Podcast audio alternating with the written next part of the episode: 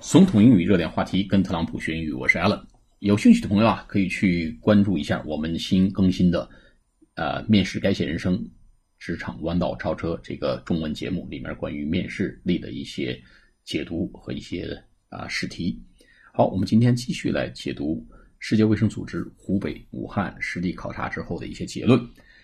Average age of confirmed patients. is 51. Average 平均年龄 average age of confirmed 已经确认的 C O N F I R M E D confirmed patients P A T I E N T 啊，确诊患者平均年龄 is 51. Average age of confirmed patients is 51. Main transmission pathway is respiratory droplets fecal possibly possibility of aerosol, but this is not main pathway。哎，这句这段话里面有很多的内容啊。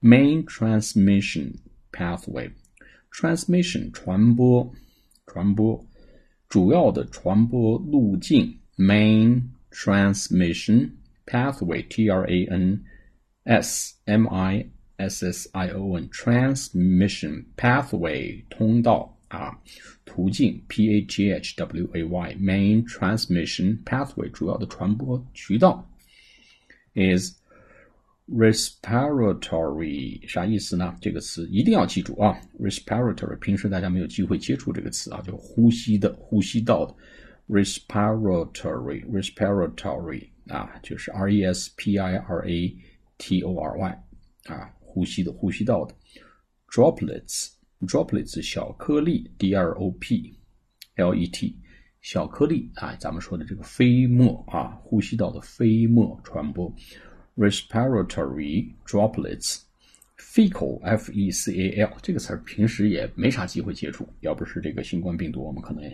永远不会用到这个词，f e c a l 什么粪便渣子啊，那个粪渣儿叫。咱们所所谓的这个粪口传播啊，这个 fecal，f e c a l 啊，粪便那个颗粒渣子。possibility of aerosol，a e r o s o l，aerosol，哎，气溶胶，哎，这平时都不接触到这些词儿啊，这下全都会了。aero 就空气的意思，a e r o，啊，不是 arrow 啊，发的是 a arrow。aerosol s o l a e r o s o l 气溶胶，but this is not main pathway，就是空气在里面漂浮的这种气溶胶呢，不是一个这个主要的传播渠道。好，我们再来读一下这两段。Average age of confirmed patients is 51. Main transmission pathway is respiratory droplets, fecal, possibility of aerosol, but this is not main pathway. 好，谢谢大家。